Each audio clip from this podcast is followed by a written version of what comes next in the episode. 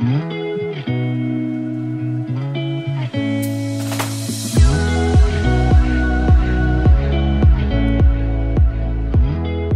大家好，欢迎来到 Annie 爱情急诊室，我是 Annie，你的爱情诊疗师。在这里，我会解答大家在感情上遇到的疑难杂症，陪你在爱情里成为更好的自己。喜欢我的节目，欢迎到 Apple Podcast、Spotify 给我五星评价，也可以小额赞助我们，支持我持续带来更好的创作给大家。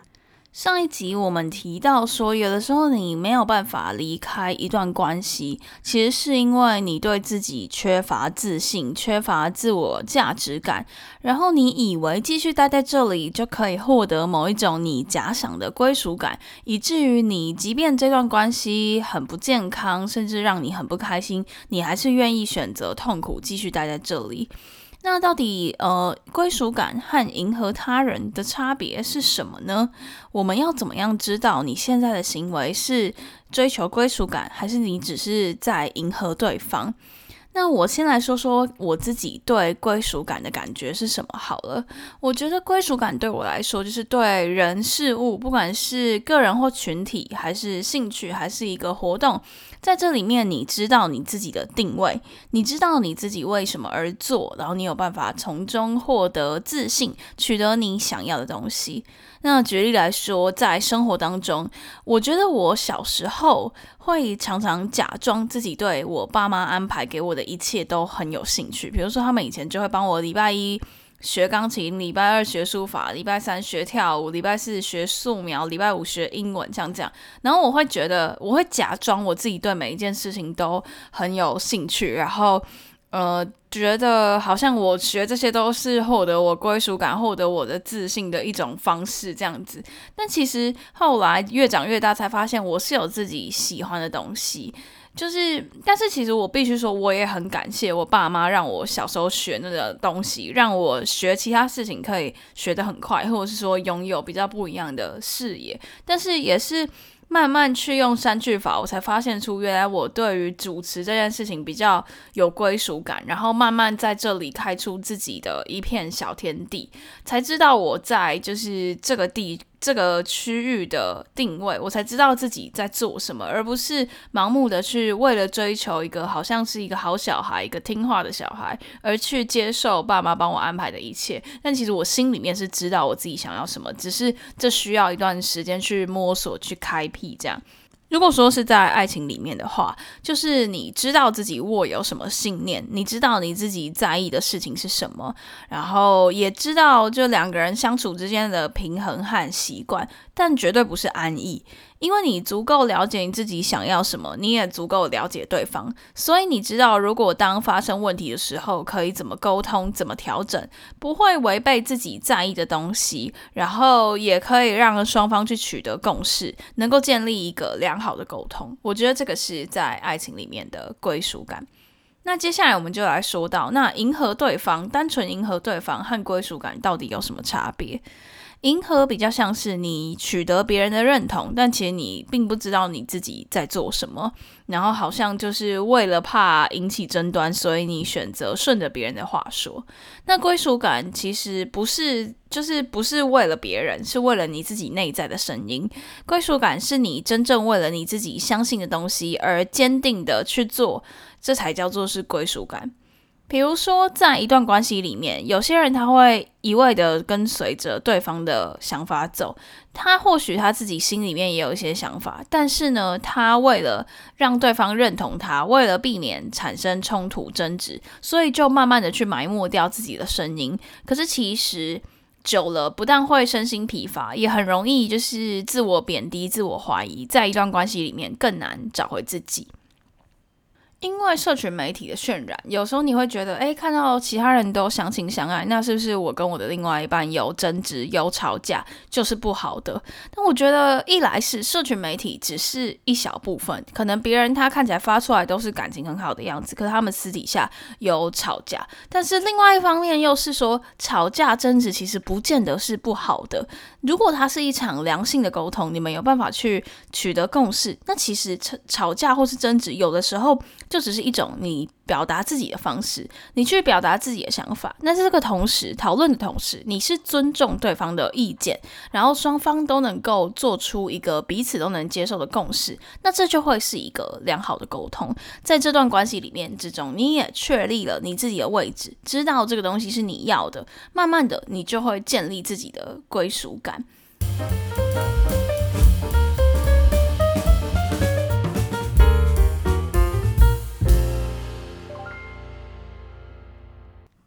那到底要怎么样去找到自己的归属感呢？首先，我觉得是你要先认识自己，勇于冒险，而且不要担心冲突的发生。这个冲突不见得是指吵架，有时候是指你心里面的冲突，就是你内心的挣扎、自我怀疑，或者是担心受到别人的质疑等等，这都算是冲突。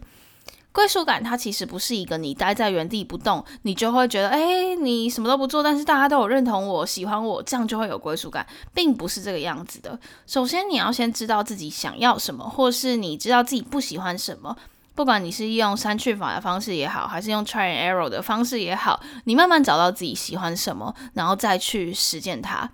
那这时候，很多人可能会跟我说，他没有办法找到自己的兴趣，没有办法建立一个交友圈。其实这些问题跟建立归属感都是有相关的，因为如果你什么都不做，是没有办法获得这些东西的。因为如果你不踏出去，兴趣和交友圈和归属感，他们不会不请自来。对，所以这些事情其实是不谋而合，就是你一定要去尝试，一定要去摸索，才有办法知道。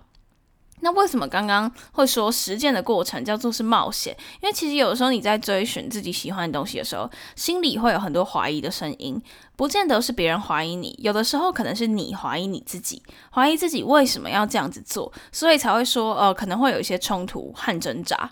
那就像上一集说的，改变是未知的，可是痛苦是习惯的，所以很多人会选择安逸于痛苦之中。但既然你想寻找归属感、寻找自信，势必就需要去克服那个摩擦力。我上一集有讲嘛，就是以运动学的概念来讲，你要改变他现在运动状态，你就是要克服摩擦力嘛，让你的生活动起来。那那是一个你未知的未来。不过呢，你只有你自己知道你想要什么，需要什么。那追寻的时候，旁边的人不见得会跟你想法一样，甚至大多的时候，别人是跟你想法不同的。这可能是一种冲突，一种怀疑感，没有错。可是等当你做到的时候，那会是一个你在建立归属感的过程。你会慢慢的试，慢慢的你会更站稳的住脚，也更相信自己的选择。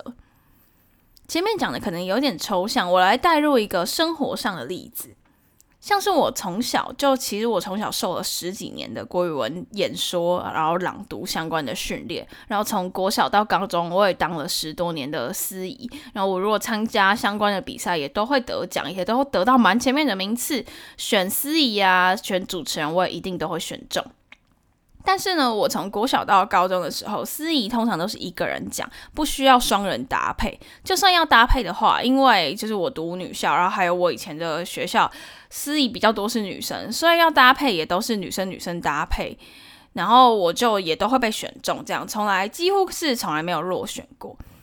那后来，但是到了大学的时候，我参加好多次学校的毕业典礼、开学典礼、司仪甄选都没有被选中。一开始我知道我的问题是出在于我有的时候咬字会比较用力，听久可能会不舒服。可是到最后一年的时候，我就在想啊，我已经透过主持街访节目啊、广播啊、podcast 啊来训练比较自然的咬字了。在咬字太过于做作这一块，我觉得我自己进步蛮多。可是后来我还是被刷掉了。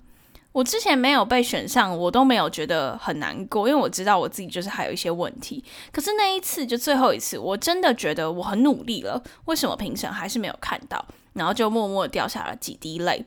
然后评审最后结尾讲评的时候，还一直点我的名字，说觉得我进步很多，以前咬字的不自然的问题都没有了。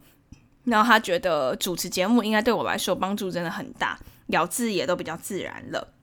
我知道他的原意应该是要安慰我，但是其实我那时候听到那番话之后，反而更难过，就觉得，哎，既然你都已经看到了我的进步，因为那时候好像每一年评审都差不多，我就想说，你既然都已经看到我的进步，你还为什么没有给我机会？结果结束过后，评审就跑来找我，他说因为就是学校的典礼都是希望一男一女，然后希望一男一女去搭配这样子。然后觉得我的音色、音质和声音给人的感觉是适合独当一面的，和别人搭配反而会互相盖了风采。或许这是安慰我的话吧，可是当下的我选择相信了。于是我就开始更认真的经营自己的频道，慢慢找到自己主持的节奏，然后再去应征外面的一些单人主持的案子，也都蛮顺利的。慢慢找到自己在主持这个领域的归属感。那很多听众朋友也有跟我说过，觉得我很酷。大多数的感情节目可能都是两个人对谈，或是两个人闲聊，但是我的节目大多都是我自己一个人主持，是一个很特别的风格，很特别的事情。那也因为这样子，觉得我的节目特别有疗愈感、陪伴感。那我想，这就是我慢慢在找到自己的定位的过程。我知道我自己想要营造的风格，我想要散发出来的感觉，我知道自己想要什么，但是。前面当然会有一些冲突和挣扎和情绪低落，没有错。可是我就是在慢慢的尝试，慢慢的找到自己的定位，所以我才有办法在这条路上走出自己的风格，建立了我对主持的归属感。那那到了那个时候，我也不后悔我失去了学校典礼司仪的位置，因为我相信现在这个选择，现在这个位置是更加适合我的。那在爱情上的归属感呢？其实也是一样的意思。你知道自己想要什么，寻找在这段感情当中的地位，就会慢慢建立归属感。那归属感和安全感其实是有点不太一样的。归属感是你知道自己在追寻什么，知道自己在这段感情中的定位。那当你这个归属感建立起来之后，安全感就会随之而来，因为你知道自己为什么在这里，知道自己的自我价值，知道自己值得对方喜爱，那你就比较不会担心对方会离开，比较不会产生不安全的焦虑感。那我也可以举个例子，就是之前在社群蛮常出现有一个女生，她说另外一半总是比较听从家人的安排，那为了让家庭和气，甚至做出自己没有办法接受的事情，像是呃她自己女生加班很晚回家没有公车可以搭，可是男方的妈妈就是叫男生在家里面住，然后男生就叫女生自己回家，那很晚了。就快凌晨了，也没有关心他到底有没有安全到家。那针对这类似的事情，就还有很多类似的就是男方都会以妈妈为重，忽略女友的感受。这样他们有试着沟通，可是并没有达成共识，也就一直这样子保持现现状。然后现在他觉得说啊，在一起，女生觉得在一起三四年了，很也同居了，很习惯有彼此的生活。然后刚好也到了他觉得呃差不多的适婚年龄，就觉得因为这样子的小事分开很可惜。可其实他心底是想要分开的，可是又觉得说哦，因为这样子就分开，怕大家觉得他小题大做。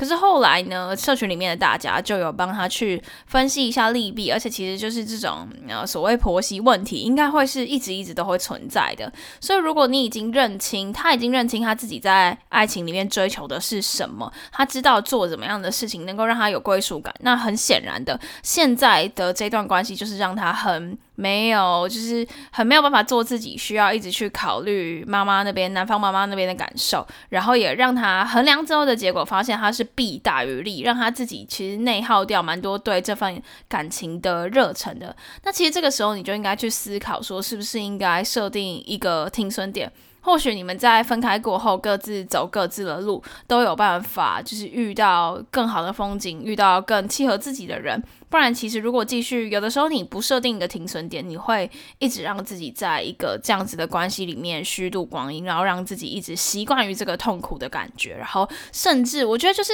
呃，你说好，你苟延残喘的撑住这段感情也好，你愿意好，但是其实那个时候有的时候会消耗掉你自己的心理健康，因为。它等于就是你没有取得归属，就是在有点像是变相的在贬低你自己的价值的感觉，你就觉得说，哦，我只我就是应该要被这样子对待，你已经认同这件事情了，就很像我上一集举例的那个。五百块买到白饭和蛋的那个故事，你会变成说反过来是觉得哦，因为人家只给你这样，所以我就只值这样。但是其实你应该要记得说，哦，我是有五百块的啊，我是知道我自己想要什么的啊，不是反过来用别人给你的东西来定义你自己。那接下来我想要来说，就是怎么样知道你自己在追寻归属感的时候是做对了。其实我觉得归属感是没有什么对或错，对或错有的时候是来自于外界给你的评价。归属感它是来自于自己，出发点也是来自于自己，并不是跟其他人比较出来的。因为你要比，永远比不完啊！而且你自己的心声是你自己的，所以不需要跟其他人去比较这样子。那什么是你自己想要的？什么是你自己喜欢或会开心的？它可能会慢慢的成为你的归属。但是你要知道的是，说呃，在寻找这个归属的过程中，不见得会事事顺心，也有可能会有点辛苦。就像我刚刚讲说我在当司仪的那个故事一样，其实我说的那一整段故事大概。是四年的故事，就是四年过后，我才慢慢找到自己的定位。这是一个很漫长、很辛苦的路。可是，如果这件事情你够喜欢，那我相信你是。不会轻言放弃的。当你拥有了这个自己的归属，你会更认识自己，然后对自己更相信。那当你接受到一些否定你的意见的时候，你也不会轻易动摇。你会选择知道哦，哪些是对你有帮助的建议，然后哪些不是。像因为我就是知道我自己对主持这件事情是有足够喜欢的，所以当。呃，我刚刚前面说到的评审，他给我的那些建议，我会知道哪些是对我有帮助的，那哪些可能他是基于一些考量，所以隐藏在句子背后的意义等等的，我会知道哪些是我可以去调整的，那哪些是我坚信的，我不会改变的。对，那那个时候其实你就是在慢慢确立自己的定位，慢慢知道自己做了对的选择。那在你有归属感、做自己的过程，遇到别人质疑你的时候，有时候你不见得要去跟他争论，因为你知道你自己的信念是什么。不是所有人都要去认同你的所有部分。当然，有好的建议可以吸收，但如果只是单纯来消耗你自己的能量，你也不需要花太多时间在争论上面。那这个不见得是讲朋友，就是跟情人也是一样。就如果说，就是有点。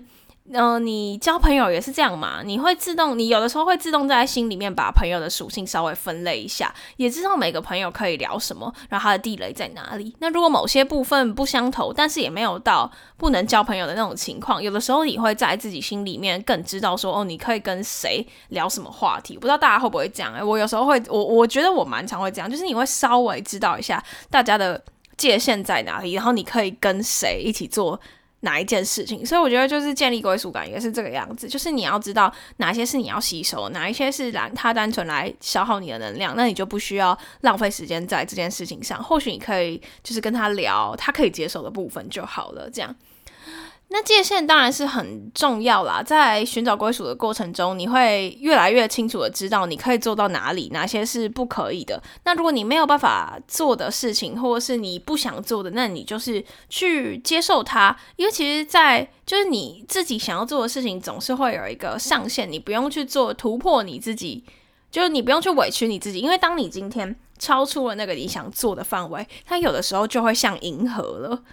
对，所以我有的时候你就去思考说，呃，我们为什么会产生迎合的那个迎合的这个行为，是因为我们常常会想要去做到别人的样子。可是其实你为了想要去做到别人的样子，你其实违反了自己心里的界限，那你就对这件事情有的时候会更心不甘情不愿的感觉，就很像你想想看一些。比如说分组的合作啊，或是专案合作，或是甚至可能创业小组合作什么的，你们是因为志同道合才走在一起嘛？那如果今天你的伙伴他就是跟你有不一样的想法，然后你们完全没有办法取得共识，那其实你们会未来会蛮难合作的嘛？因为这件事情就是很，比如说你们现在在开发在干嘛，就是很。呃，基于你们之间的合作默契、合作共识，那如果没有办法，你需要去配合他，那其实你做出来的一个产品，你可能也是心里面也是不认同，因为你是去迎合他，并不是你们两个有良好的沟通去取得共识。那这个时候，这长期下来就会是一个不太健康的状态。对。那最后我想要讲的就是说，嗯，当你有一天拥有了自己的归属。你会更加认识自己，然后对你自己有更多的自信，然后接纳意见的时候，你会你不会过度自我怀疑，你会真正了解自己的需要，然后吸收内化，成为更好的自己。那我们不需要活成别人喜欢的样子，应该是呃要懂得聆听自己心里的声音。每个人都有自己专属的归属感，每个人也都有他做自己、寻找自己自信的方式。那找到你的生活重心，建立专属于你的归属感吧。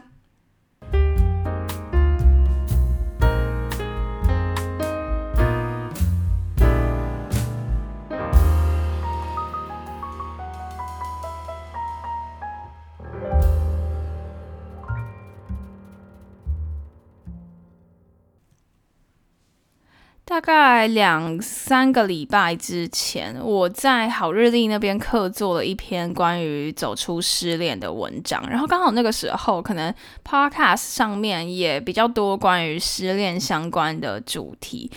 然后那时候安东尼也帮我整理了一篇就是关于失恋走出来的步骤的贴文，然后可能刚好吧，就这些平台都有在讲到失恋，然后或许啦，或许是天气凉了，大家心情上面也有一些转换或是波动，然后就发现说，哎，最近社群里面进来了许多关于就是失恋、分手想要挽回的伙伴。那他们就一直在讲说，哎，自己分手多久啦？然后很想要挽回，然后我做了很多努力，为什么对方都看不到？那这个时候其实，呃，我会想说，就是我我那时候看到这么多人，他们就是呃历经了失恋，想要挽回，我就是开始在想，其实挽回这件事情，通常好像是比较偏单一一方想要做的，因为既然分手了，通常是一个人想挽回，一个人不愿意嘛，不然他们就会继续下去啦。那我就在想说，对啊，那既然这件事情通常是一方想要做，另外一方不想要，那怎么样才有可能？就如果你真的真的真的很想挽回，那到底应该要现阶段要怎么样让自己不要一直就是一直很积极的想要说，哎，他为什么都他为什么都没有看到我的改变？这时候其实我想要带入一个场景是说，像是爸妈养小孩一样。爸妈养小孩，因为每天都在看，所以他不会觉得小孩有什么太大的变化，反而是亲戚过年一年见一次的那种，就会说啊，你怎么长高了这么多？那其实我觉得啊，在失恋，如果你想要分手、想要挽回的话，有的时候也是这种感觉，就是那种小别胜新婚的感觉。如果你每天都还是持续一直跟他保持联络，然后一直跟他互动，他其实很难看到你有什么改变。反而是，如果你们间隔了一段时间，你真的真的去去变得更好了，然后再回过头来，他会有一种就是哦，你也在这里吗？张爱玲的感觉，就是有一种哦，原来真的就是走了一遭，我改变了这么多，最好的还是你那种感觉。然后其实我前阵子也有收到一个 IG 私讯，是关于在讲说他很想要挽回，然后他就跟我说。嗯，为什么我已经表现的他就是表现的我有改变，表现的我成长了很多，但是他还是没有想要跟我复合的意思。那那时候我就发现他使用了“表现的很像成长很多”这个字，我就想说什么叫做表现的好像成长很多？所以你到底有没有真的成长？然后我那时候就在想说，有的时候我们会不知道自己到底是真的成长，还是说我只是为了要。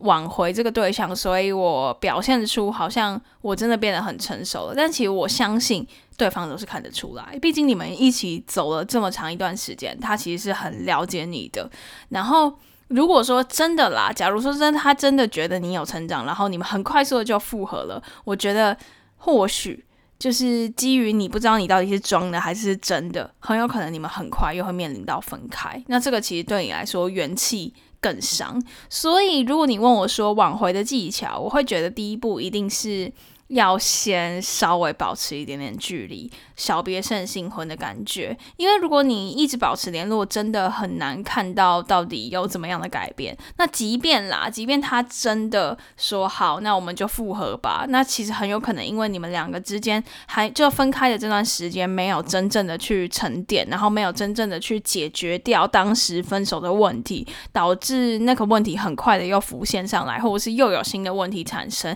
那还是很容容。易走向结束，所以当你想要挽回的时候，你可能要先理清当初分开的问题到底是什么，然后知道有一个改的方向的时候，或许可以先试着。呃，不要联络一段时间，然后真的好好的去朝那个方向改变、改进，好好的去成长。那其实我觉得，在当你追寻这个成长的时候，就算最后你们没有复合成功，你也会从当中学习到，原来面对爱情，我们是可以从一场失去当中有所学习，也变成了更好的自己。在那个同时，你得失心也不会再那么重了，因为你会知道说。这就是一个学习、一个成长的过程。那不管今天最后你们有没有复合成功，你都已经成为了一个更好的自己。那当然，如果呃他也看见了你的改变，也愿意跟你一起尝试再重新重修旧好，那当然也是很好。不过就是我觉得。嗯，刚分开想要挽回的伙伴，